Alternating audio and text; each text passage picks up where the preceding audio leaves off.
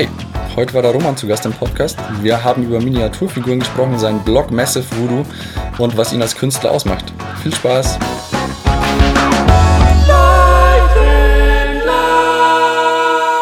Herzlich willkommen zu einer neuen Folge 4K1S, dem Podcast von Leuchtend Laut. Heute mit mir, dem Andi und einem sehr besonderen Gast, der mich und euch durch seinen eher ungewöhnlichen Job in eine neue Welt entführen wird. Hallo Roman, es freut mich, dass ich heute äh, Gast bei dir im Atelier sein darf. Hi Andi, schön, dass du da bist. Roman, stell dich doch mal bitte kurz vor, was machst du denn genau? Was ist denn so ungewöhnlich an deinem Job? Ähm, ja, ich bin Roman, ähm, Roman Lappert ähm, und bin seit 17 Jahren selbstständig mit Miniaturenkunst. Ich bemal kleine Figuren, baue Gelände dazu, ähm, erzähle kleine Geschichten und alles im Miniaturenbereich. Ähm, habe mein Hobby zum Beruf gemacht damals. Es ging mehr von so Spielen und sowas aus mit kleinen Figuren. Und mittlerweile kreiere ich kleine Kunstwerke in diese Richtung. Müsst ihr jetzt vorstellen, wir sitzen hier in seinem Atelier in Augsburg. Um uns herum sind Schwerter, kleine Figuren, ganz, ganz viele Farben, ähm, überall Bilder, Geschichten, Inspirationen. Wie kommt man von so einem Hobby also wirklich darauf, dass man das zum Beruf macht? Also was war denn da so genau dein Werdegang? Wie hast du damit angefangen? Mm, angefangen habe ich damit, dass ich einfach ähm, Spaß hatte, das zu spielen und das Basteln und, und war irgendwie eine schöne Zeitbeschäftigung. Vor allem schöner als, ähm, sage ich mal, viel Computerspielen oder irgendwo anders versumpfen. Es hat immer so einen Sinn gehabt, weil man danach einfach was in der Hand hatte, was man in seiner Zeit kreiert hat. Und ähm, dann während meinem Studium zum Fachlehrer für Kunst, Werken, technisch Zeichnen ging es dann los, dass ich mir nebenbei einen Job suchen musste, um meine Miete zu bezahlen und dergleichen und habe mir überlegt, nee, ich mag nicht in einer Bar arbeiten oder dergleichen. Ich mag eigentlich das machen, was ich gern mache und habe dann so ein bisschen für Freunde auftragsmäßig was bemalt, die dann damit gespielt haben. Bin da immer besser geworden, schnell besser geworden und habe dann gemerkt, dass mir das Malen, Basteln mehr Spaß macht als das Spielen und habe dann während der, sozusagen mein Studium finanziert.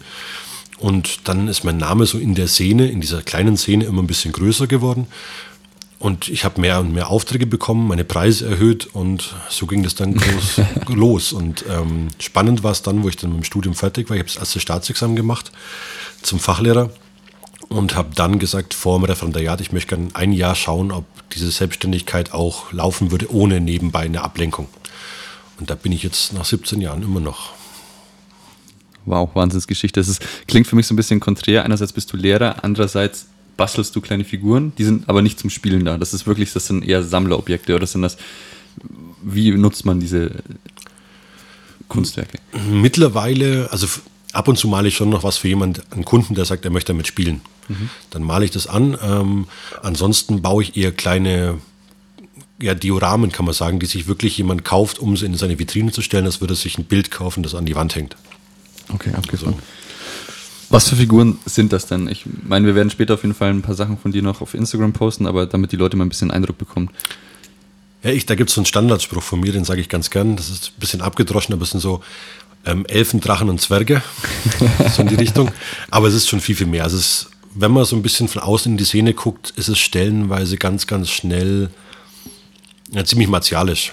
Also mhm. immer Krieger, Kämpfer mit abgeschlagenen Köpfen und Zeug und ähm, Drachen, die Feuer speien und dabei Zwerge verbrennen und was weiß ich. Es ist echt ähm, ziemlich ähm, wüst, wenn man von draußen reinschaut. Ähm, aber grundsätzlich gibt es auch kleine Perlen der Schönheit da drin. Also es gibt dann auch Geschichten wie ähm, ein Zwerg, der auf einem Schaf reitet und keine Waffe bei sich hat oder sonst irgendwas. Also auch, oder ein Baummensch, der dann kleine Elfen und Eichhörnchen um sich rum hat und so. Also es gibt auch schöne Sachen, die mir mittlerweile auch mehr Spaß machen. Also mhm. weil man halt einfach, wenn man mal den 30. Ork bemalt hat, der gerade ähm, wieder irgendwie abgeschlagene Köpfe um seinen Hals hängen hat, dann hat man da irgendwie keine Lust mehr drauf und sucht schon so nach Perlen, die halt einfach nach außen hin auch eine andere Wirkung haben können.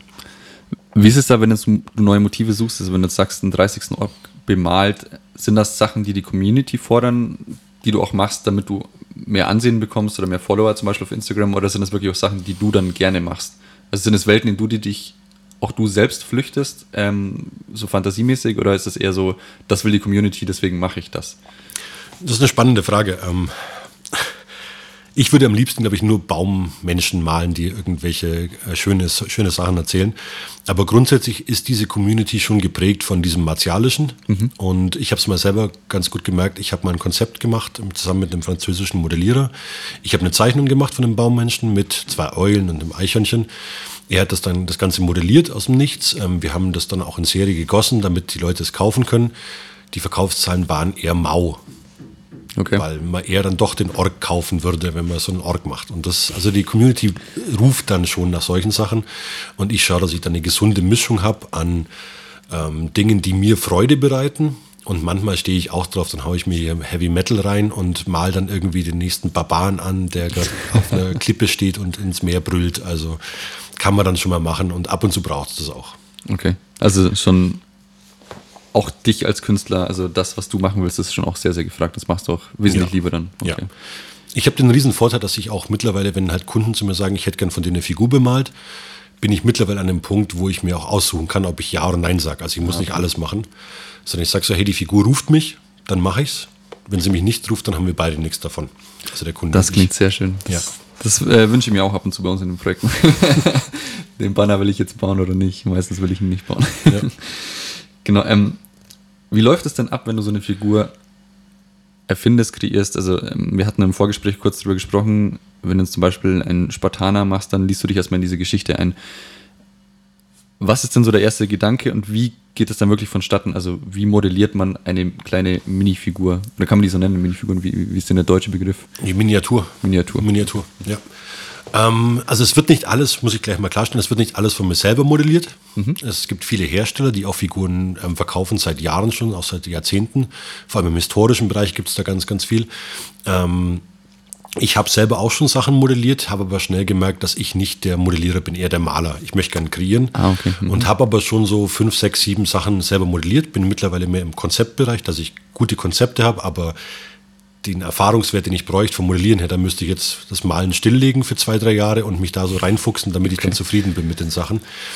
Und demnach kann es oft sein, dass ich mir Figuren von Herstellern kaufe, die gegebenenfalls umbau oder so in meine Welt transportiere, wie sie dann für mich geeignet sind. Aber manchmal modelliere ich auch einen kleinen Teddybär dazu, wenn es einen Teddybär braucht. Also das okay. ist dann. Ja, und ähm, vom, vom Grunde her mache ich mittlerweile auch viele Sachen, auf die ich wirklich Lust habe. Bevor ich jetzt sage, ich mache einen Auftrag, auf den ich keine Lust habe, male ich was an, auf was ich Lust habe. Mhm. Und kann man da einfach auch frei aussuchen, was ich erzählen möchte. Und, und beginnend ist es eigentlich so, ich habe entweder eine Figur, also das Modellierte vor mir, und mir fällt dazu eine Geschichte ein. Also ich sehe diese Figur und die erzählt mir was. Und diese Vision möchte ich dann umsetzen, farblich, ähm, geländetechnisch. Ähm, angenommen, ich habe ähm, eine Katze und finde die Katze voll toll und sehe aber die Katze in einem Katzenrudel durch eine verlassene Stadt laufen. Dann stelle ich mir das vor, dann suche ich mir ähm, Inspirationen von verlassenen Städten. Ähm, ich habe einmal so ein Projekt gemacht, das kann ich nachher auch mal zeigen. Ähm, da ging es wirklich um Kowloon, das ist so ein Stadtteil von Hongkong, mhm. der ziemlich eng bebaut wurde und ähm, der ist mittlerweile abgerissen, aber das war ganz, ganz spannend. Das war eine Stadt in sich, in so einem Baukomplex, in einem Gebäudekomplex. Und da habe ich einen Teil davon rausgebaut und habe das aber mit Katzen übersiedelt und alles so ein bisschen überwachsen lassen mit Moos und Gräsern. Und das war, also das ist ganz spannend. Also ich folge der Vision, die ich anfangs habe mit einer Idee. Und das kann schnell gehen, wenn die Idee super gut ist, dann ziehe ich das recht schnell durch. Oder es kann auch mal sein, dass ein Projekt vier Jahre lang in der Vitrine steht und immer so Stück für Stück wächst, bis es dann an den Punkt kommt, wo die Vision dann zu Ende kommt. Das finde ich mega spannend. Also ich glaube, das ist der Vorteil bei euch Künstlern, vielleicht auch oft der Nachteil. Also wir haben ja natürlich unsere Deadlines und müssen ein Projekt halten, müssen dann gezwungenerweise in einer bis zwei Wochen einfach kreativ sein, eine Idee rausfeuern und das wird dann umgesetzt im besten Fall. Ich finde es sehr, sehr schön, dass du dich also dir wirklich auch mal Zeit lassen kannst für ein Projekt, wenn natürlich der Rest passt. Du brauchst ja auch ein finanzielles Grundeinkommen. Klar. Das ja. ist ja auch so ein Thema, ja. gerade in der Kunst, jetzt auch in der Corona-Zeit natürlich eher schwierig. Ich weiß nicht, wie es bei dir ist. Können wir ja gerne kurz darauf eingehen. Ähm, merkst du es sehr oder ist es eher bei dir so ein Dauergeschäft, dass du mittlerweile den Namen hast und es kommen immer wieder Verkäufe? Hm, vom Figurenmalen selber funktioniert es ganz gut. Ich habe aber auch vor vier, fünf Jahren gesagt, dass das, oder vor sechs Jahren sogar schon, dass das Figurenmalen nicht meine Haupteinnahmequelle sein soll. Ich habe im Endeffekt mein Lehrerdasein auch ein bisschen umgewandelt. Ähm, 2009 habe ich dann den ersten Kurs gegeben für Leute, die das als Hobby haben und habe im Endeffekt unterrichtet, wie man Figuren bemalt. Und mittlerweile ist da auch ein großes Standbein, also eigentlich so eine Hauptstütze mit dazugekommen. Mhm. Ähm, indem ich halt einfach wirklich Kurse anbiete zu verschiedensten Themen, ähm, von Anfängerkursen, fortgeschrittenen Kursen bis hin zu Spezialkursen, dass man sich dann nur darum kümmert, wie male ich Ledertextur für einen Tag.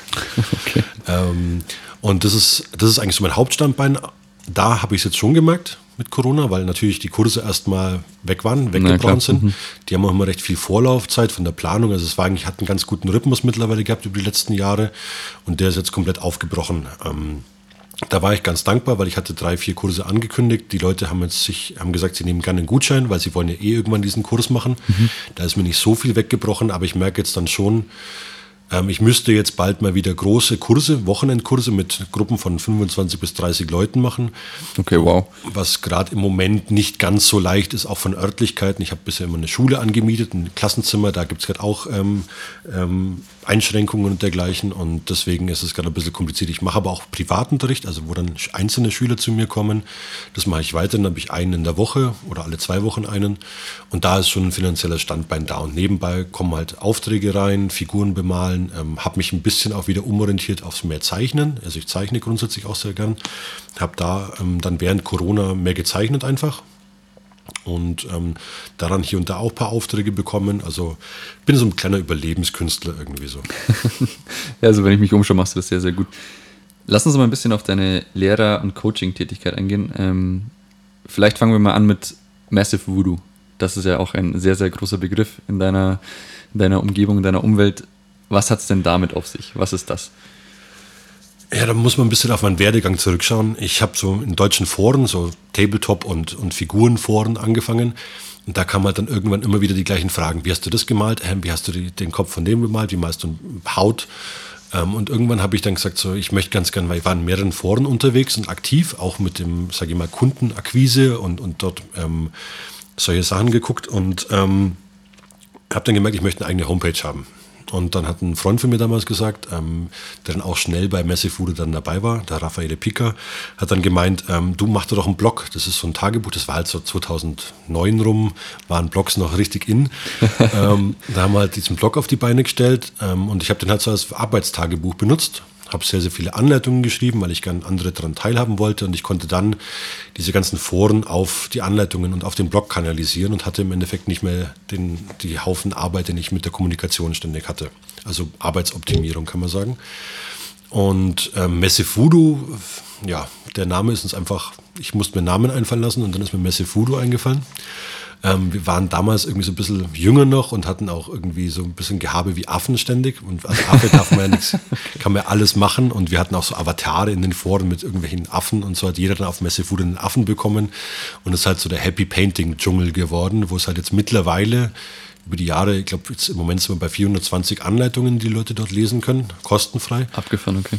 Und was natürlich dann in der Community, wo halt vieles auch oft was kostet, also mittlerweile mit Patreons und, und YouTube und sowas, mhm. gibt es ja auch viele kostenpflichtige Bereiche, ähm, ist halt Messe Voodoo immer noch eine Größe, wenn es da halt so eine Menge an Anleitungen umsonst gibt, die auch gut didaktisch ähm, vorbereitet und geschrieben sind. Das ist ja ein wahnsinniger Aufwand. Also Rechnet sich das irgendwie im Hinterkopf noch für euch oder aber das wirklich einfach dieser soziale Community-Gedanke für dich? Oder? Mm, also Massive Voodoo an sich hat nie wirklich Geld abgeworfen. Mhm. So, das war eigentlich, haben wir schnell gemerkt, dass das ähm, nicht Sinn von Massive Voodoo sein soll. Wir sind mittlerweile verschiedene Freunde auf dem, auf dem Blog, so im Wohnzimmer einfach, wo, man, wo jeder seine Berichte schreiben kann und wo es wirklich darum geht, dass man der Community hilft. Ähm, das ist ganz spannend. Da gibt es auch welche, die haben jetzt schon aufgehört bei Messefood, die sind inaktive Member, dann gibt es neue und so weiter. Also das ist schon ähm, ganz spannend. Aber jetzt rein lukrativ haben wir Messefood nie gesehen. Wir haben zwar mal versucht, das in eine gewisse Richtung zu bringen, der Rafa und ich, als wir noch gemeinsam gearbeitet haben, mit einem ähm, Artbook, das wir rausgebracht haben, mit einem Kickstarter für ein Farbregal und sowas. Aber wir haben schnell gemerkt, dass dass das einfach bei uns nicht so funktioniert und haben einfach gesagt, so ähm, der Blog soll wirklich was Soziales bleiben. Und habe dann auch meine private Arbeit mit ähm, Figurenaufträgen und ähm, dem Unterrichten einfach aus, ex, extern gelagert auf meine eigene Homepage. Und der Blog ist wirklich einfach was für die Freude, die, für die Menschen, die heutzutage noch lesen wollen. Da gibt es ja auch nicht mehr so viele. Sehr schön. Was ich dich dazu fragen wollte, ist das noch immer das erste Design, das ihr damals auch gebaut habt? Ja. ich finde das mega sympathisch. Ich bin ja auch UI-UX-Designer, also ich komme ja aus der Website-Design-Ecke ja. so. Ich habe es mir angeschaut und war im ersten Moment so, Okay, krass, das erinnert mich wirklich an diese alten Foren, in denen man sich früher so rumgetrieben hat, sei es Counter-Strike-Foren oder Divine Art oder wie, wie sie alle heißen. Ich finde es aber mega sympathisch und dann dachte ich mir so, okay, ist es noch aktiv? Aber jetzt, wenn du gerade sagst, dass es das so eine krasse Community ist, ist ja, man kann schon sagen, also es ist nicht mehr so aktiv wie jetzt, sage ich mal, vor fünf, sechs, sieben Jahren. Mhm. So, da hat YouTube und viele andere Dinge haben da viel ähm, Traffic gezogen, sage ich mal, weil halt mhm. irgendwie, ich krieg's ja selber mit als Lehrer, habe ich oft hier Schüler, die dann zu mir zum Unterricht kommen, aber halt ganz, ganz viele YouTube-Videos gesehen haben. Die verstehen gar nichts mehr. Okay. Die sehen halt, aber wenden die Sachen nicht an, mhm. weil die, der Input zu schnell kommt. Und okay. dann räume ich die wieder ein bisschen auf und ähm, ähm, zeige ihnen, ähm, wo es lang geht oder was, wie, was halt Sinn macht von diesen ganzen Informationen, die sie haben und wie sie das in die Praxis umsetzen können. Der Blog an sich wird nicht, wird schon noch gelesen, also wir haben schon gute Zugriffszahlen, aber nicht mehr so wie jetzt zu Hochzeiten mhm. der Blogzeit, okay. wo der Hype um Messefood noch groß war. So, er wird oft verlinkt, wenn irgendwelche Leute irgendwo in den sozialen Medien fragen, hey, wie kann ich das und das mal Ja, schau doch mal das Tutorial an, das ist da ganz super geschrieben und das ist schon, schon noch eine Größe weiterhin, aber schon veraltet. Also wir hatten auch schon zwei, dreimal vor, den Blog komplett neu aufzusetzen, neu zu machen, aber irgendwie hat es dann irgendwie auch an den Energien gefehlt. Ja, also ich finde es auch, wie gesagt, sympathisch, so Never Change a Running System. Ja. Wenn es funktioniert, das ist ja cool und es genau. hat auch diesen alten Charakter. Aber deine Zielgruppe auf Massive Voodoo und auch generell deine Schüler, das ist ja auch international. Du bist jetzt nicht nur auf den Raum Deutschland oder deutschsprachigen Raum begrenzt. Mm, ich habe begonnen deutschsprachig, mhm. ganz, ganz klar, mit meinen Kursen auch vor allem ähm, und bin dann aber halt recht schnell irgendwie über Deutschlands Grenzen hinausgewachsen. Also dass ich, dass ich dann mal eine Einladung bekommen habe, hey, magst du einen Workshop in Paris machen? Magst du da einen Workshop machen, in Madrid und sonst irgendwie oder in Schweden da ein oder, oder in Dänemark. Also wirklich ähm, bin viel rumgekommen dadurch auch über diese Kurse. Ähm, also ich glaube, du untertreibst gerade massiv, wenn ich so deine Wand anschaue und die Bilder, die draußen hängen. Ähm, ja. Du bist ja mittlerweile Jurymitglied bei diversen Veranstaltungen und so. Also das schon, ja. Also ich bin da schon, ich habe mittlerweile einen guten Namen in der Szene, man kennt mich und ähm, natürlich habe ich auch über das Unterrichten mir auch einen starken Namen gemacht, weil ich viele Figurenmaler geprägt habe, die einfach jetzt zum Beispiel auch unterrichten. Also es gibt auch viele, die von mir mit geprägt worden sind. Und ähm, da bin ich schon sehr dankbar, dass das alles so lief. Also das ist schon, wobei Reisen auch nicht immer nur toll sein kann. Also klar, die ersten zwei, drei Jahre, boah, wir sind da als Special Guests eingeladen in Italien auf einem Event und boah, die holen uns sogar mit, mit einer Limousine ab und boah, sind wir da in Chicago und was. Also ziemlich verrückt alles. Ähm, das war die ersten zwei, drei Jahre, war das halt so, man versteht es gar nicht. Wegen kleinen Rittern, Drachen und Elfen. Ähm, dann verliert es aber auch seinen Zauber, wenn man das halt irgendwie drei, vier Jahre lang macht, verliert es seinen Zauber, wenn dann, wenn dann Reisen nicht mehr der Genuss ist, irgendwie, wenn dann eigentlich nicht im Zug sitzen willst, wenn nicht im Flieger sitzen willst. Mhm, mhm. das ist dann schon stellenweise, wo man auch mit sich selber ziemlich viel ins Gespräch geht und ziemlich viel über sich selber lernt, warum man das gerade macht und, und dergleichen. Ich meine, klar, es ist ein Job, und man macht es auch für eine Community. Wenn man jetzt zum Beispiel als Jurymitglied bei einem Wettbewerb macht, mitmacht, dann macht man das auch für die Community, damit da gute Juryarbeit geleistet wird. Und ähm, ja, also man lernt da ziemlich viel über sich selber. Also ich habe echt nach sieben, acht Jahren jedes zweite Wochenende unterwegs sein gelernt. Ich möchte mal wieder wissen, wie es zu Hause ist und was zu Hause bedeutet. Klingt nach einem wahnsinnigen Rockstar-Leben auch, also mit Orks und äh, Zwergen, aber ziemlich cool. Ähm, ja. Was ich eigentlich später fragen wollte, was jetzt, glaube ich, thematisch ganz gut passt. Wie hältst du dich denn motiviert und vor allem auch kreativ? Ähm, ich kann mir vorstellen, wir hatten ja da schon mal ein Gespräch drüber, hast du gesagt, es ist nicht immer einfach, komplett kreativ zu sein und auch den Fokus zu behalten. So wie du sagst, du fühlst es gerade nicht, diese Figur fertigzustellen, sondern das mache ich erst in vier Jahren. Hast du da irgendwelche Tipps, wie man dann wirklich am Ball bleiben kann? Ähm, oder sagst du, man muss einfach auch mal eine Sache eine Sache sein lassen und Abstand gewinnen? Was sind denn deine Vorgehensweisen? Das ist ein, gut, ist ein gutes Thema, ist auch ein wichtiges Thema, weil man eigentlich immer wieder, sobald man an den Punkt kommt, auch wenn man das nur als Hobby hat, kommt man an den Punkt, ach, ich müsste jetzt kreativ sein, ich habe jetzt die ganzen Figuren, ich habe die ganzen Farben, ich müsste jetzt was tun. Und ich meine, ich bin da wirklich durch Himmel und Hölle gegangen, was das Thema angeht. Ähm, auch selbst mit mir ziemlich viel im Gespräch gewesen und habe eigentlich für mich als Tipp festgestellt, ähm, wenn es mich ruft, dann ist gut, dann mache ich was. Wenn es mich nicht ruft, dann darf ich einfach akzeptieren, dass es gerade nicht geht dann war für mich lange Zeit schwierig, weil ich mein Hobby zum Beruf gemacht habe und gar kein Hobby mehr hatte außenrum. Mhm. Und es gab dann, hier ist die Grenze auch oft verschwommen zwischen Hobby und Arbeit und dergleichen. Und ich habe dann einfach wieder angefangen, mir andere Hobbys zu suchen. Dass ich mit der Kamera unterwegs bin und Tiere fotografiere, dass ich draußen in der Natur bin, ähm, dass ich ein bisschen mehr vermehrt wieder Basketball spiele, dass ich mehr zeichne, ähm, einfach wieder andere Dinge sehe und dann in der Zeit, in der ich mir wirklich eine kreative Pause gönne, mir auch wirklich diese Pause erlaube. Dass da kein schlechtes Gewissen im Hintergrund ist, dass ich nicht mehr denke, okay, ich müsste aber das, ich müsste das. Das gibt es dann einfach nicht. Also ich hab, vor zwei Jahren hatte ich wirklich so einen Sommer, da ging bei mir gar nichts da, ich konnte keine Figuren mehr sehen, wollte auch keine Figuren mehr sehen, war wirklich so ein bisschen, da war die kreative Batterie, war einfach leer. Und ich habe es dann wirklich hinbekommen, mich einfach zwei Monate lang jeden Tag an See zu legen. Ich bin in der Früh an See gefahren, habe mir ein Buch zum Lesen mitgenommen, habe Tiere fotografiert, war wirklich, ähm, habe das voll genossen. Bin am Nachmittag, wenn die ganzen Leute an See gekommen sind, bin ich wieder nach Hause ähm, war echt ziemlich angenehm und da habe ich gemerkt, okay, das war genau das Richtige, weil ich kam dann wieder, dann, die Energien haben sich aufgeladen, es kamen wieder Ideen, es kam Interesse dran, mich irgendwo anders zu inspirieren. Ich wollte wieder Dinge sehen, ähm, habe wieder was gespürt dabei irgendwie. Und man muss diese Pausen manchmal machen und diese Batterien gehen einfach alle. Also wenn man sich dann mit einer leeren Batterie, einer kreativen Batterie, die leer ist, weiter quält, kommt in meinen Augen nicht viel dabei rum es wird zwar vielleicht irgendwas fertig, aber so richtig froh ist man dann eigentlich auch nicht über das Resultat. Und dann bin ich lieber drei Tage unkreativ und habe aber wieder einen Tag, der explodieren kann. Finde ich sehr, sehr schön, wie du auch an sowas rangehst. Ich glaube, das ist auch ein langer Weg, bis man das selbst begreift, dass man auch ab und zu einfach ein bisschen zurückstecken muss. Das geht mir auch sehr, sehr oft so. Ähm, ich habe ja auch mein Hobby zum Beruf gemacht. Und da gibt es auch Ups und Downs und ab und zu hast du Phasen, da musst du kreativ sein, das funktioniert einfach nicht. Aber wir haben kürzere Zeitspannen ab und mhm. an auch und dann muss es halt funktionieren. Ich, ich habe das Glück, dass ich in einem sehr, sehr guten Team bin mit Leuchtend Lautet. Da fängt man sich gegenseitig auch auf. Du bist ja auch jetzt mittlerweile wieder allein hier, mhm. glaube ich. Mhm. Was ist dir denn lieber? Bist du eher so der, der Mensch, der in der Community viel macht, also wirklich vor Ort in Workshops und da die ganze Zeit rumhüpft und den Leuten dann Sachen zeigt oder wirklich einfach eher so hier in deinem Atelier alleine oder vielleicht mit zwei, drei Leuten? Was waren denn so die, die besten Situationen für dich? Also am meisten Spaß macht mir das Unterrichten an meinem Job. So wenn ich wirklich, ähm, wenn man jetzt wirklich jeden Tag acht Stunden Figuren malt, dann hat man nach 15, 17 Jahren einfach ein gewisses Pensum an Wissen ähm, und kann wirklich den meisten, die das als Hobby haben, ziemlich gut weiterhelfen.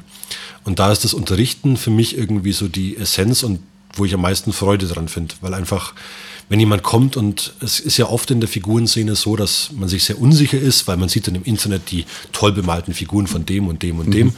Und dann sind die, die Leute, die gerade beginnen, sind dann total verunsichert. Und das ist dann nicht bloß ein, ich bringe dir bei, wie du jetzt da den Stoff anmalen kannst, sondern das ist oft auch ein so, akzeptiere so ein bisschen die Reise, auf der du bist.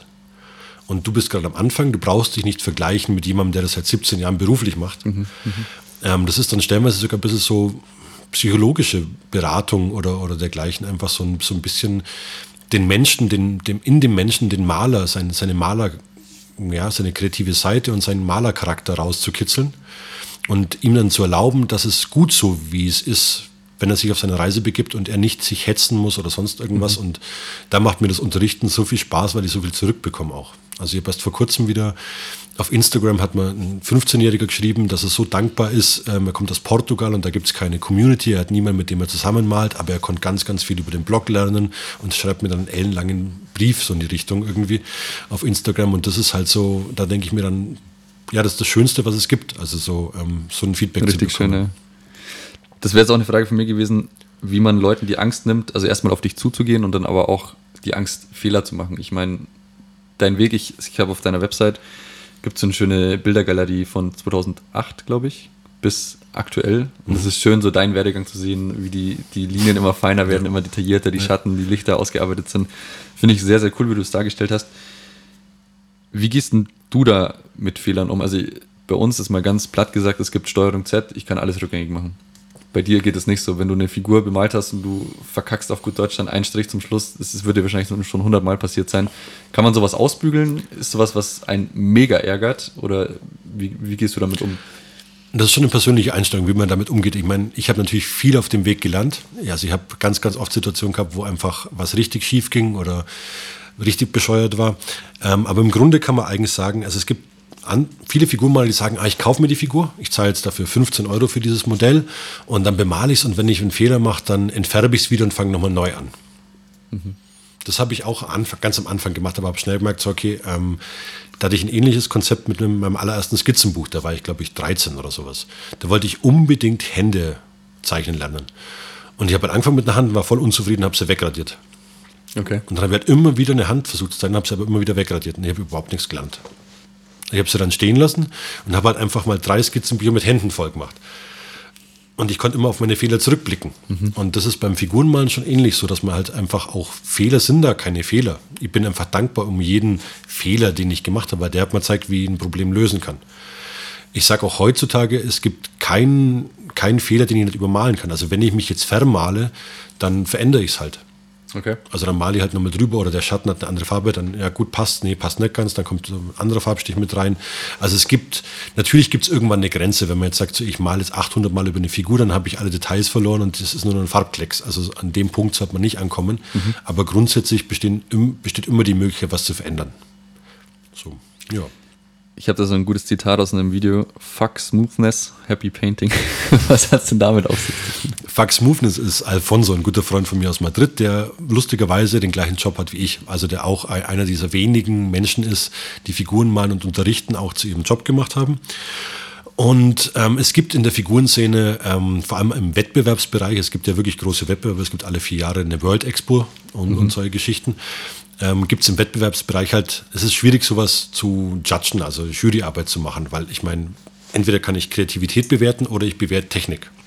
Und viele Dinge sind halt im technischen Bereich, die bewertet werden. Und da geht es immer darum, wie glatt und wie sauber und wie smooth ist eine Oberfläche. Und, und ähm, es, genau diese Kriterien haben halt dazu geführt, dass oft dann auf Wettbewerben 800 Figuren in Reihe stehen, die alle gleich ausschauen, weil sie technisch halt zu einer Perfektion getrieben werden. Mhm das hat dann wenig Kreativität erlaubt und dann kam halt dann auch Alfonso und ich haben so ein bisschen die gleiche Message. Bei mir ist es Happy Painting, bei ihm Fuck Smoothness. Dass man einfach, ähm, ich wurde dann auch mal eingeladen auf einen Wettbewerb in Italien wieder und ich habe dann da vormalen dürfen ähm, vor Publikum, so als Special Guest und habe dann da einfach eine riesige Büste, die war so groß wie meine Faust, mit den Fingern erstmal bemalt. Also da kann man gar nicht auf ein Ergebnis kommen, das dann smooth ist. Okay. Und das war bewusst so gewählt, dass man einfach sagt, so, man kann auch ausbrechen aus diesen Mustern und kann über einen kreativen Farbauftrag, also wenn ich wirklich Struktur und Textur sehe und Geschwindigkeit und Energie und Emotion auch in dem, wie ich meinen Pinsel führe, kann man auch Textur mit reinbringen, die man jetzt beim smoothen Malen nicht bekommt. Also ich kann Emotionen transportieren und meinen Charakter viel, viel besser mit reinbringen. Wenn ich wütend bin, dann kann ich den Pinsel halt drüber prügeln und wenn ich halt ähm, gerade entspannt bin, dann tanzt er mehr. Das ist, das kann man alles mit reinbringen. finde ich super cool. Also ich dachte auch so, das muss nicht immer so mega glatt sein. So klingt das zumindest für mich, dieses Fuck Smoothness. Wie ist es denn jetzt nochmal ein bisschen so auf Techniken zurückzukommen? Ähm, wenn du sagst, du arbeitest viel mit Farbe, auch viel mit Hand, macht ihr auch, also ich kenne mich hier wirklich 0,0 aus, muss ich mal offen zugeben. Ist es auch Airbrush? Ist es wirklich nur alles handbemalt? Was für Farben sind das? Was gibt es denn da für Techniken? Unmengen.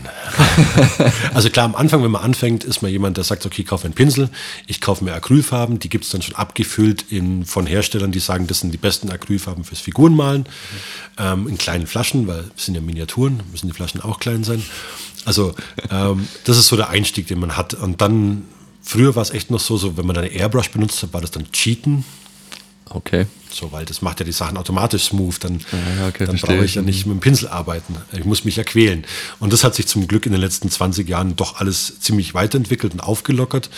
Und ich persönlich bin der Meinung, das sage ich auch, gebe ich meinen Schülern so mit, ähm, es gibt nur Werkzeuge. Und verschiedenste Techniken, ob ich jetzt mit dem mit dem Pinsel was vorsichtig malen, mit dem Pinsel was tupf, mit der Airbrush was sprühe, mit, ähm, mit der Nase was tupf, wenn ich möchte. Irgendwie, also ich könnte irgendwann, wenn, wenn diese ganze Technik-Sache auf YouTube zu viel wird, werde ich mal ein YouTube-Video rausbringen, wie ich mit der Nase eine Figur bemal. Nur um, um das Ganze ein bisschen aufzulockern. Also die Technik ist alles möglich. Ich habe hier da drüben in dieser Kiste, die du siehst, da steht so ein großer Batman, der ist so groß auf einer Joker-Statue. Den brauche ich nicht mit einem kleinen Einhaarpinsel anfangen. Okay. Da fange ich an, mit den Händen die Grundvolumen darzustellen und fange an, die drauf zu malen. Mhm. Dann kommt der große Schminkpinsel mit dazu. Also das ist so, ähm, vom Technischen her gibt es da sage ich auch immer, das habe ich aber auch über die letzten Jahre gelernt, es gibt unzählige verschiedene Methoden, wie man malen kann. Und im Grunde versucht man eigentlich bloß einen Farbübergang herzustellen. Entweder von hell nach dunkel oder von der Farbe in die Farbe. Mhm. Manchmal kann der eine Textur haben, weil es ein bestimmtes Material ist, wie Stoff, Leder, Haut. Dann kommen die Sachen noch mit rein. Und je nachdem, wie stark der Lichteinfall auf dem Volumen ist, ob es jetzt ein glänzender Körper ist oder ein matter Körper, arbeite ich das halt aus. Und wenn man das dann so verstanden hat, dann kann man im Endeffekt, hat man die Vision vor Augen, ich möchte jetzt einen Umhang von einem Vampir nachts malen dann sehe ich innerlich vor Augen schon, wie schaut der Umhang von dem Vampir mit seinem Stoff nachts aus von den mhm, Farben her. Mhm. Und nach der Vision male ich dann. Und auf dem Weg kann ich mir die Technik und das Material und die Farben auswählen. Also das ist so. Das ist abgefahren. Also ich habe auch sofort Bilder im Kopf. Ich könnte es nie auf Papier bringen, weil ich bin absolute Zeichen Null. Aber ich finde das dann geil, also auch wenn man dann deine Bilder sieht und auch diese Welten, die du aufmachst, mhm. das lässt halt so viel Raum für Interpretationen und das macht es mega, mega cool, weil es ist nicht nur eine Figur, die was anhat, sondern wie du vorhin gesagt hast, du stellst sie auf einen Hintergrund und dann ist dieser Hintergrund noch mega detailliert. Schaut euch das bitte mal auf Instagram an. Roman Lappert Miniature Art genau, heißt es, glaube ich. Genau. Also wir verlinken es auf jeden Fall auch in den Show Notes. Cool, und, danke. Äh, auch in Instagram nochmal separat, aber das ist Wahnsinn, was da für Welten auf sich kommen. Ja, und das ist ein bisschen, ist es schon so, ich meine, das ist der kleine Junge in mir. Ich bin so zwölf geworden und dann bin ich halt gewachsen. ähm, der halt einfach diese Welten in sich trägt und diese Welten auch gern transportiert nach außen hat. Also so diese Ideen und diese Fantasy, ich meine, das hat man irgendwie immer in sich, sage ich mal jetzt nicht bloß als Junge. Ich meine, es gibt auch einige, einige Frauen, ein bisschen zu wenig noch durch die Martial, Martialität in der Szene, sind es zu wenig ähm, Frauen in der Szene, Malerinnen, aber die, die malen, die haben halt eine ganz andere Vision, wie jetzt Männer, die irgendwie bloß eine Axt blutig machen wollen irgendwie die Frauen haben da echt schöne Geschichten, die sie erzählen. Ich habe ähm, eine gute Freundin von mir aus Frankreich, die hat ein richtig wunderschönes Diorama mal gebaut mit einer Frau, die am Strand liegt und ihr Handtuch wird gerade von Krebsen geklaut. Also sowas, man kann da wirklich auch schöne Geschichten erzählen. Ja, also du machst halt einfach neue Welten auf. Das ist, also was ich mich vorhin noch gefragt habe, was du so deinen Werdegang erzählt hast, ist das auch so eine Welt gewesen, du dich am Anfang selbst geflüchtet hast, auch so ein bisschen, um aus dem Alltag auszubrechen? Hast du es gebraucht, um so ein bisschen Abstand zum Alltag zu gewinnen? Und vor allem hast du da auch Freunde gehabt, die diese Leidenschaft geteilt haben? Also auch gerade in jüngeren Jahren? Oder war das dann eher so, es klingt jetzt, ich will es jetzt nicht abwertend sagen, aber so ein bisschen nerdig? Weil ich glaube, man rutscht ja schnell in so eine Schiene auch ab, wo dann viele Leute sagen, wow, was macht denn der? Klar. Das ist nicht alltäglich so. Wie war das da in deiner Kindheit so? Also ich muss schon sagen, ähm, ich habe das immer mit Freunden gemacht. Also es ist auch jetzt gerade im Moment noch so, wenn wir irgendwie sagen, wir malen was zusammen an und ich will mal wieder ein Brettspiel spielen, dann mache ich das auch mit Freunden. Also okay. es gibt da schon noch Menschen dazu. Ähm, ich bin bewusst, sage ich das ganz laut und stark, ich bin ein stolzer Nerd. das ist sympathisch. Ähm, richtig, richtig stolz. Ähm, und ich finde Nerd sein auch nichts Schlimmes. Ähm, ich habe es mal selber in den USA verwendet, das Wort Nerd. Da wurde ich dann gleich ähm, getadelt, weil in Nerd hat schon einen negativen Touch. Mhm. Man, nennt, man sagt dann eigentlich Geek dazu in den USA. Ah, okay. Ähm, ähm, habe ich dann auch erst gelernt irgendwie. Und lustigerweise, klar, man fühlt sich immer so ein bisschen so, ähm, ja, wenn ich mal irgendwie ähm, jemanden kennenlerne irgendwie oder sonst irgendwie, wenn ich dem dann sage, was ich mache, ich mal keine Orks und Elfen an, der hält mich ja für einen Freak. So jeder normale andere Mensch. Ich finde einfach, es ist auch eine gewisse Gabe und ich bin dankbar dafür, dass ich andere Welten sehen darf und kann. Mhm. Das ist was Schönes. Ähm, weil oft das normale Leben kann auch manchmal grau und trist sein, wenn man von seinem, in seinen Job geht, von 8 to 5 irgendwie und dann abends keine Energie mehr hat für irgendwas anderes. Finde ich diese Geschichte bei mir, da bin ich dankbar, dass ich das einfach auch schon während dem Studium konnte und einfach wirklich sagen konnte, okay, ich habe was zum Abschalten. Wenn ich für zwei Stunden kurz auf ähm, in das Elfendorf in dem Wald da flücht und da irgendwie was Kleines baue und Gestalt irgendwie, dann, dann ist so ein bisschen meditative Arbeit auch von den Arbeitsschritten, die mich auch runterfährt und runterbringt. Und so geht es wirklich ganz vielen. Also ich kenne die unterschiedlichsten Menschen in dieser Szene. Ich kenne einen Kung-Fu-Meister, ich kenne einen DJ von der Reeperbahn, ich kenne einen US-Marine und, und die verschiedensten Leute, die dieses Hobby machen, aus den Gründen, dass es A, ein bisschen, kann man schon so sagen, eine Flucht aus dem Alltag ist oder halt eher ein Hafen, gar nicht eine Flucht, sondern eher sowas, mein Ruhepol. Mhm. In dem kann ich Kraft tanken und auftanken, kann meine Welten finden. Das ist, glaube ich, eine schöne Essenz dazu. Ja. Wenn du immer so sehr resilient sprichst, du bist ja auch sehr in dich gekehrt und sehr bedacht. Also ich habe die ganze Zeit zum Bild vor Augen, so, jetzt muss ich das Wort Geek auch noch verwenden, du bist so für mich so ein bisschen der Bob Ross der Geeks. ja, das habe ich schon öfter gehört.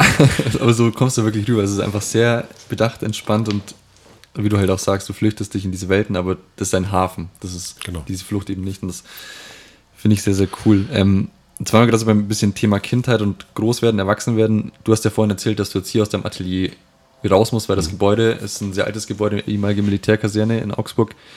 Da musst du jetzt raus, weil das eben abgerissen wird. Genau. Und du meintest auch, dass dein nächstes Studio ähm, dann ein bisschen erwachsener werden soll. Wie kann man sich denn das vorstellen? Also, wo soll denn die Reise hingehen jetzt? Ähm, also ich meine, wenn man jetzt sich jetzt hier umschaut im Studio, es war halt, es ist vor acht, neun Jahren begonnen worden und vieles war halt so, hey, wir haben da eine Couch gefunden auf dem Sperrmüll, komm, die stellen wir rein, ähm, wir haben da ein Regal aus dem Gang, das stellen wir da rein. Hat schon alles seinen Charme, ähm, aber ich denke, ich möchte das neue Studio jetzt dann, was jetzt bald auf mich zukommt, wird ein bisschen erwachsener orientiert an Dingen, die ich halt in dem Studio mache. Also ich unterrichte mittlerweile sehr, sehr viel hier. Das heißt, ich hätte gern an den Wänden oft auch Sachen, an denen ich was erklären kann. Also es wird im Endeffekt Arbeits orientierter. Klingt jetzt gar nicht mehr so eigene Welt und Hafen, sondern es klingt an der Arbeit. Ähm, aber einfach ein bisschen praktischer noch. Ich meine, wenn man jetzt hier acht Jahre lang ist, fallen einem halt auch viele Dinge auf, die einen nerven, die man eigentlich schon längst anders machen möchte, die man dann aber nicht ändert, weil man ja so gemütlich ist und lieber malen will. ähm, und die Dinge werden, glaube ich, dann deutlich effektiver angegangen, dass man einfach weniger, das ist wie im kleinen Bereich schon, wenn ich an einem, Arbeit, wenn ich an meinem Arbeitsplatz sitze und merke, mich nervt, dass ich immer so weit zu meinem, Wasser, äh, zu meinem Wasserglas hinfassen muss, dann muss das Wasserglas halt näher. Also alles, was ich oft brauche, muss näher kommen. Mhm. Und das kann man, will ich im neuen Studio deutlich optimieren, dass da einfach ähm, weniger Handgriffe nötig sind, mhm. weil dann spart man sich in der Woche vier, fünf Minuten. Auf ein Jahr gerechnet ist das schon ein kleiner Urlaub. So kann man es aussehen. Wie ist es denn, wenn du jetzt sagst, es wird alles dann, also ich will jetzt das Wort erwachsen in Anführungszeichen in den Mund nehmen. Du sagst auch, es wird alles ein bisschen erwachsener, auch mit dem neuen Studio. Merkst du auch Feedback von der Community, dass die sagen, früher war alles besser und das war noch freier? Oder, also ich kenne es oft von Bands, wenn ich mir jetzt, als ich 16 war, die Musik anhöre, das war rough, das war wild. Jetzt ist mittlerweile alles elektronisch und halt irgendwie super perfekt. Ähm, Gibt es da Kritik auch von der Community? An dich oder ist das so, die feiern das wirklich immer, was du machst? Nee, nicht immer. Also ich meine, es gibt auch viele Leute, was es gibt auch Leute in der Community, die sagen, hey, so wie der Roman malt, das gefällt mir nicht. Mhm. Also gibt es ganz genauso. Ähm, ich habe anfangs, als ich angefangen habe, wollte ich wirklich immer jeden zufriedenstellen. Aber nachdem ich halt entdeckt habe, wie viele verschiedene Stile es gibt und wie viele verschiedene Techniken und Materialien ich nutzen kann und auch andere nutzen, es gibt einfach unzählige verschiedene Stile und ich werde nicht jeden glücklich machen können. Also wenn jetzt jemand sagt, so du, mir gefällt die Figur nicht, die, die du bemalt hast, dann sage ich danke für dein Feedback. Ähm, wenn du magst, kannst du mir auch sagen, was dir nicht gefällt. Dann kann ich vielleicht irgendwie auch gucken, was ich anders mache. Oder, aber ich werde jetzt dann nicht dann abends weinend im Bett liegen, weil ähm, die Figur nicht jedem gefällt. Also das ist so. Ähm, und jetzt so von der Community mit dem Erwachsenerwerden ich glaube nicht, dass es da negative, also wirklich Kritik gäbe in dem Sinne. Äh, man merkt schon, es kommen halt viele junge Maler nach, die jetzt ähm, die neuen Medien deutlich besser nutzen als, sage ich jetzt mal, jemand, der schon graue Haare im Bart hat. ähm, und die haben halt irgendwie eine ganz andere Geschwindigkeit. Also wenn ich jetzt heutzutage anfangen würde, Figuren malen zu lernen, habe ich ein ganz anderes Spektrum von Wissen, an dem ich zehren kann mit YouTube, mit Patreon, mit sonst irgendwie mit ähm, Online-Coachings und dergleichen. Mhm. Wie jetzt damals bei mir. Damals bei mir gab es halt irgendwie drei deutsche Foren, da hat man dann irgendwie mal die guten Maler gefragt, irgendwie, ob sie mal Hilfe geben könnten. Und so hat man das sich so ein bisschen selber beigebracht irgendwie. Und jetzt gibt es einfach, man kann innerhalb von einem Jahr, kann man einfach recht schnell irgendwie so buff fast alles lernen, was viele andere schon können. Also das ist schon eine ganz andere Geschwindigkeit. Die finde ich persönlich aus Lehrerperspektive nicht ganz so ideal, mhm. weil ich halt oft ähm, diese gestrandeten Maler dann hier habe, die gar nicht mehr wissen, wo hinten und vorne ist, weil sie zu viel Input haben, zu viel Wissen. Die wissen gar nicht, was sie eigentlich machen sollen, sind komplett verloren an Techniken und Begriffen und Fachbegriffen und sonst irgendwie und verstehen dann gar nichts. Und dann bin ich meistens so, dass ich die halt mal wieder irgendwie ein bisschen einstampf und dann wieder neu aufbaue. kurz die Bremse reinhauen. Also ich kenne das auch aus einem anderen Bereich. Ich interessiere mich ja gerade fürs Thema Holzwerken sehr. Mhm. Und da ist es genau das Gleiche. Also es gibt halt irgendwie fünf, sechs Leute, denen folge ich, auf YouTube auch. Mhm. Die hauen in der Woche jeder, keine Ahnung, zwei Videos raus. Hast halt zehn Videos, die du anschauen kannst. Und da hat einer auch gesagt, schau dir das Video an und dann mach jetzt am Ende den Computer aus und geh jetzt in deine Werkstatt runter und mach einfach. Weil genau. du kannst es dir hundertmal anschauen und denken, du kannst es, aber wenn du es nicht mit deinen eigenen Händen gemacht hast, dann genau. funktioniert es einfach nicht. Genau. Das ist wahrscheinlich bei dir noch genau. viel krasser. Ich meine, genau. wie du sagst, mit diesen Händen zeichnen. Ja. Mach's hundertmal, dann hast du vielleicht einmal eine gute dabei. Ja, so. ja. Und man stellt sich immer vor, dass alles so leicht ist, funktioniert halt nicht so leicht. Ja. Ich meine, es gibt, wenn man dann auch so ähnlich ist das ja wahrscheinlich auch, die zeigen dann halt in ihren Videos beim Holzbearbeiten, so und so geht es und du kannst es so und so nachmachen, dann bekommst kommst aufs gleiche Ergebnis. A, wirst nie aufs gleiche Ergebnis kommen, auch wenn du Monkey See, Monkey das machst irgendwie, wird nicht passieren. Ähm, und du verlierst halt irgendwie auch deine Kreativität, wenn du jetzt nur dem so strikt folgst. Und das ist, sage ich mal, in der Figurenszene, beim Figurenmalen ganz, ganz stark auch die Prägung, dass halt viel vorgezeigt wird und man es nachmalen kann. Mhm. Aber man hat deswegen noch nichts verstanden. Man kann halt jetzt, ja gut, ich kann eine Rüstung von dem Ritter nachmalen. ja, was klar. machst du, wenn der Ritter dann im Wald steht und ähm, das Licht durch Blätter fällt und was passiert dann auf seiner Rüstung? Das ist, und da ist es so Gesamtwissen. Da muss ich auch sagen, ich gucke halt, dass ich meine Schüler, die zu mir kommen, nicht, nicht prägt so, hey, gucke ich mal sowas vor und du machst das nach, sondern eher in die Richtung, ähm, fang an zu beobachten. Fang an, die Natur zu beobachten, weil die Natur bringt dir alles bei, was du übers Malen wissen musst oder wo du am meisten rausziehen kannst. Also fang an zu beobachten, wie bricht sich Licht auf Metall, wie bricht sich auf Plastik, warum male ich Haare so und nicht so und also guck dir die Dinge in echt an, guck das ja nachts an, guck das ja am, beim Sonnenaufgang an. Es gibt verschiedene Lichtsituationen. Es wird dir da draußen alles erklärt, wenn du lernst zu sehen. Und das passiert heutzutage immer ein bisschen weniger, weil man ja mehr in Computer starrt, als mhm, total. man woanders hinschaut. Ja. Das finde ich einen sehr, sehr schönen Tipp, gerade wenn man jetzt starten will. Wenn jetzt Leute mit dem Thema noch gar keine Berührungspunkte hatten, was würdest du ihnen denn an die Hand geben, außer die Tipps, die du jetzt gerade schon gesagt hast? Was brauche ich denn für ein Setup? Ist es ein Pinsel? Sind es fünf Pinsel? Sind es zehn Farben? Gibt es da irgendwie was, was, wo du sagst, also wir springen das leider ein bisschen zwischen den Themen, weil Gar ich finde es mega interessant. Gar kein Thema. Gar kein Thema. ähm, aber was würdest du jetzt dem Anfänger raten? Was braucht der denn? Der sollte sich noch gar nicht irgendwie großartig viel in der Szene umschauen, um dann irgendwie, er sollte einfach mal Spaß haben. Einfach mal eine Figur bemalen, er braucht einen Pinsel, er braucht vielleicht ein paar Grundfarben. Wenn er sagt, ich mag einen Ork, dann nimmt er die Hautfarbe, die er für den haben will, dann nimmt er einen Braun für Lederteil und soll einfach mal Spaß haben. Das ist das Essentielle. Ähm, sich noch nicht vergleichen mit irgendwie, oh, jetzt habe ich den Ork bemalt, wie hätte denn jemand anders diesen Ork bemalt? Das frustriert nur, mhm. ähm, sondern wirklich Spaß haben und grundsätzlich, ähm, es gibt viele Firmen, also auch die da wirklich mit Brettspielen unterwegs sind, die viele Anleitungen schreiben, die die Anleitungen schreiben, dass man auf Rezepten malt. Also so, wenn du die und die Farbe nach der benutzt, das ist am Anfang ein super Einstieg. Da kommt man einfach dahinter, lernt ein bisschen was kennen irgendwie. Ähm, im Idealfall irgendwann merkt man aber, man braucht eigentlich, wenn man sich so ein bisschen Malen außerhalb der Figurenszene mit, mit Malerei beschäftigt, braucht man jetzt zum Farbenmischen nur fünf Farben. Ich brauche meine Grundfarben und Schwarz und Weiß für die Helligkeitsstufen. Und dann kann ich im Endeffekt auch alles malen, was ich möchte.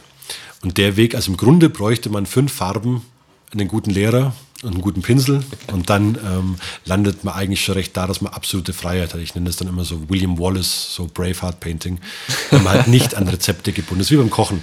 Okay. Es macht manchmal Sinn, nach Rezepten zu kochen, am Anfang, vor allem wenn du halt was lernen willst. Aber dann fehlt, um die eigene Note reinzubringen, muss man ein bisschen freier werden können. Und das kommt dann mit der Zeit.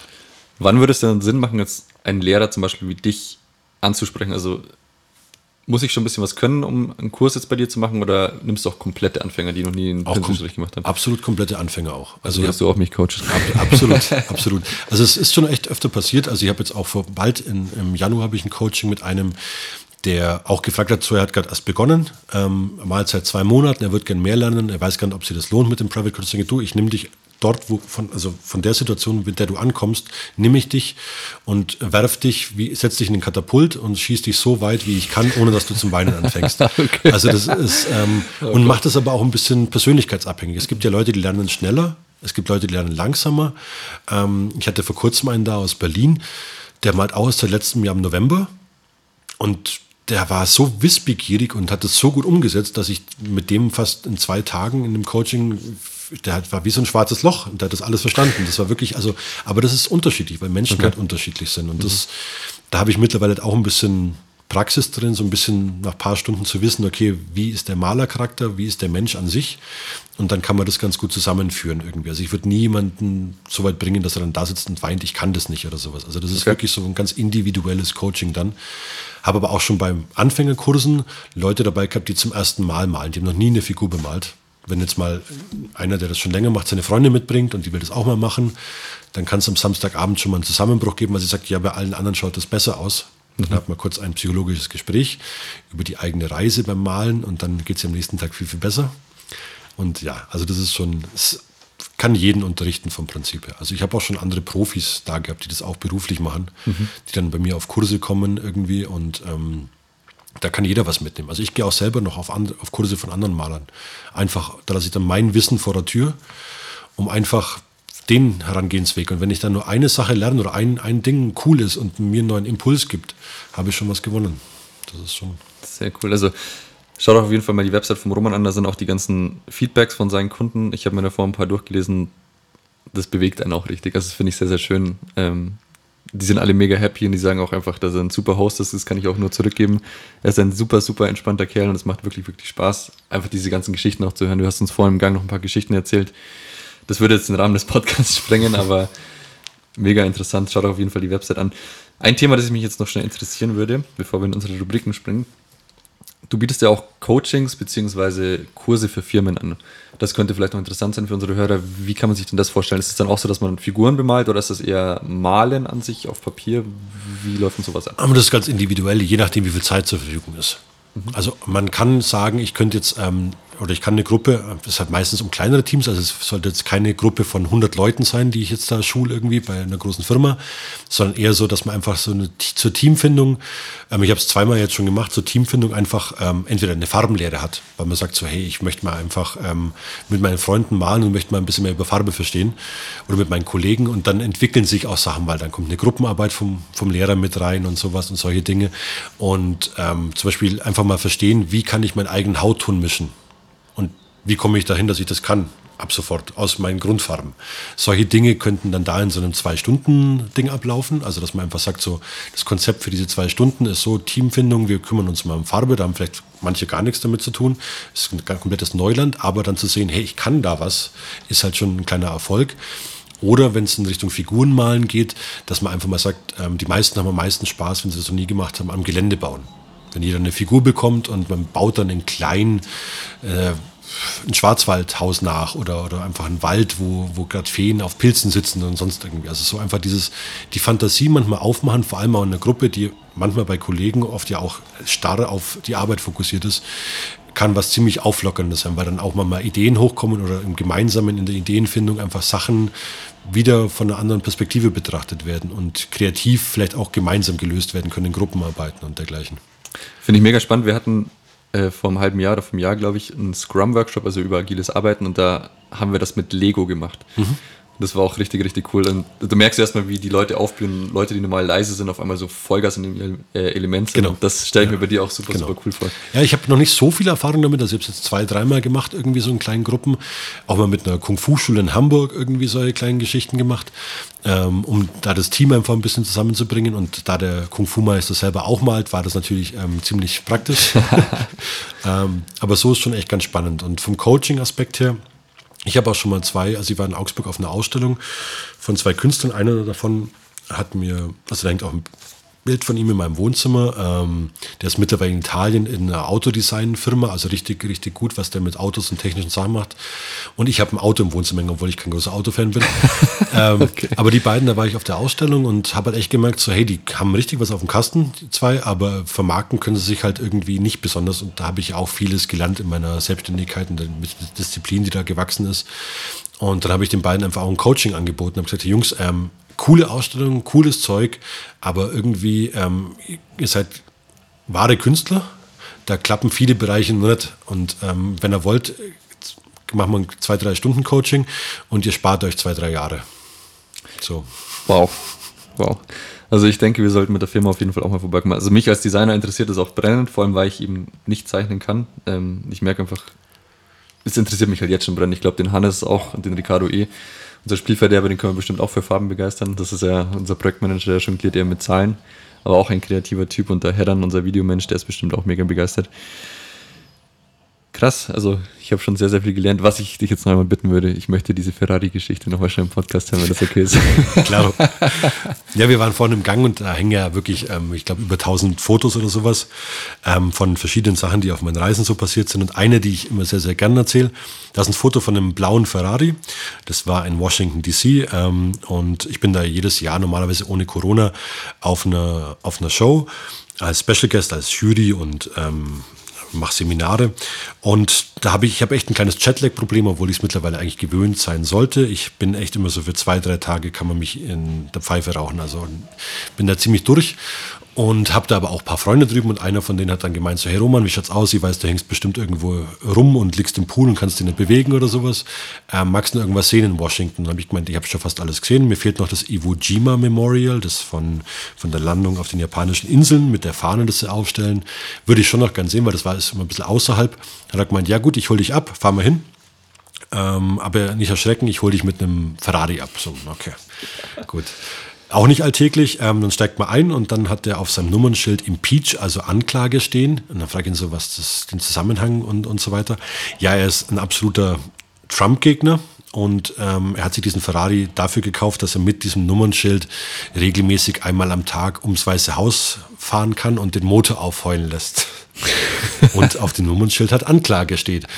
Ähm, als ich da drin saß und wir ums Weiße Haus gefahren sind, habe ich gemerkt, das war auf meiner Bucketlist gestanden. Also das war so, wow, okay. Okay. Finde ich eine richtig geile Story. Das ist hervorragend. Ja. Also, wenn ihr die Möglichkeit habt, kommt auf jeden Fall mal hier vorbei beim Roman. Das sind Fotos, also und auch dieses ganze Szenerie, solange es noch hier ist, ist es sehr, sehr, sehr, sehr sehenswert. Ähm, ich würde es mal in den Fakt des Tages springen, in unsere Rubriken. Fakt des Tages. Bei uns in der Agenturwelt ist es so, dass wir, also quasi das Q4, also das letzte Ende vom Jahr, ist immer das härteste. Und äh, da kannst du schon sagen, so brace yourself, Q4 is coming. Gibt es das bei dir auch? So Hardcore-Phasen, wo du merkst, das geht's Vollgas ab? Nicht mehr. Nicht mehr. Ich habe mich rausgenommen. Also es waren halt oft so Wettbewerbsgeschichten. Bei uns war es auch so, dass das letzte, die letzten Wettbewerbe des Jahres eigentlich immer im Quartal 4 waren und dann macht man halt da seine finalen Sachen irgendwie und ähm, da habe ich ziemlich rausgenommen aus der ganzen Wettbewerbsgeschichte. Okay. Also bei uns ist Q4 am Ende. Du musst noch ein paar Sachen fertigstellen. Wenn du Glück hast, greifst du noch ein paar Marketingbudgets ab, die mhm. jetzt eingefroren worden sind, auch über Corona-Zeit und da kommt dann alles auf einmal und du denkst, okay, wir brauchen noch 10 Mitarbeiter mehr. Aber ist natürlich jetzt nicht verkehrt in dieser jetzigen Zeit. Inspiration der Woche. Genau, die Inspiration der Woche habe ich auch eine dabei. Das ähm, könnte vielleicht auch interessant sein für dich, weil ich, hatte ja vorhin schon mal wieder erwähnt, äh, ich nerv wahrscheinlich die Leute schon mit meinem Holzwerken äh, Wahnsinn, den ich gerade wieder auslebe. Und ich bin dann dabei, mir gerade eine Werkstatt einzurichten und ich suche dann immer einen Hubtisch, dass man einfach quasi auch schwere Sachen vom Boden nach oben ab, äh, ja, heben kann, mehr oder weniger. Und ähm, auch von einer gewissen Höhe arbeiten kann, weil ich bin dann doch auch ein bisschen größer. Ich wollte mir eigentlich eine Werkbank selbst bauen und bin ich über das Thema Hubtisch gestolpert und die Kosten, wenn man es jetzt in der Schreinerausführung will, irgendwie 2900 Euro, was ja komplett absurd ist. Mhm. Und jetzt auf meiner Recherche in eBay Kleinanzeigen, ähm, mal wieder ein DIY-Projekt ähm, als Inspiration der Woche, ein bisschen anders denken, was ja hier auch gut zum Podcast passt, hat einer ein Krankenhausbett entfremdet. Äh, die haben ja auch so eine Hubfunktion und hat einfach quasi eine Holzplatte drüber gemacht. Kann man fahren, hält auch bis zu 200 Kilo, glaube ich, aus und ist der perfekte Hubtisch. Ziemlich cool. Ziemlich cool. Genau, vielleicht kannst du es auch brauchen als kleiner Tipp. Genau, und ähm, dann würde ich jetzt auch in die letzte Rubrik einleiten, das Kreative zum Schluss. Und dann dachte ich mir, ich würde da gerne was mit dir machen. Vielleicht kann man das noch ähm, am Ende, wenn wir aufgehört haben aufzunehmen, machen. Es war so eine Idee, ob wir vielleicht eine Gesichtsmaske bemalen könnten. Mit einer kleinen Kreativität von dir. Vielleicht hast du da eine Idee, was man machen könnte. Es ist wahrscheinlich nicht das einfachste Material, aber es sollte ja keine, keine eine, Herausforderung sein. Eine Gesichtsmaske. Also eine, ich meine so eine Corona-Maske. Also ich habe so eine so, super okay, schöne, okay. Ja, okay, äh, tolle blaue Maske da. Verstehe. Vielleicht fällt dir da irgendwas ein und das können wir da dann auf Instagram posten. Ja, wenn du Lust hast, einfach Gerne. ein kurzes 5 Minuten Gerne. Sketch, dass wir das dann auf Instagram posten. Genau. Weil dann ähm, sind wir auch schon am Ende angelangt. Dann würde ich mich sehr, sehr, sehr herzlich bei dir bedanken. Wahnsinnig, also was du hier aufgezogen hast und auch die Insights, die du gegeben hast, hat mir mega Spaß gemacht. Ich habe super viel gelernt. Ähm, ich denke, wir werden uns auf jeden Fall wiedersehen, auch im Coaching. Auf, auf jeden Fall. Schön, dass du da warst, hat mich auch sehr gefreut. War sehr, sehr angenehm und ähm, jederzeit gerne wieder. Dankeschön. Ähm, wir verlinken den Roman noch auf allen Kanälen. Ähm, romanlappert.com ist es, glaube ich. Ganz genau. Lappert ohne R. Das war immer so ein Problem, das ich am Anfang hatte mit zwei P, also L-A-P-P-A-T. Schaut es euch an, wenn es interessant ist für euch als Person. Ähm, es ist sehr, sehr angenehm oder auch als Firma. Bucht ihn einfach Genau, und dann äh, denke ich, sehen wir uns eh bald wieder. Vielen Dank an dir. Danke, macht's gut, ciao. Tschüss. Bye.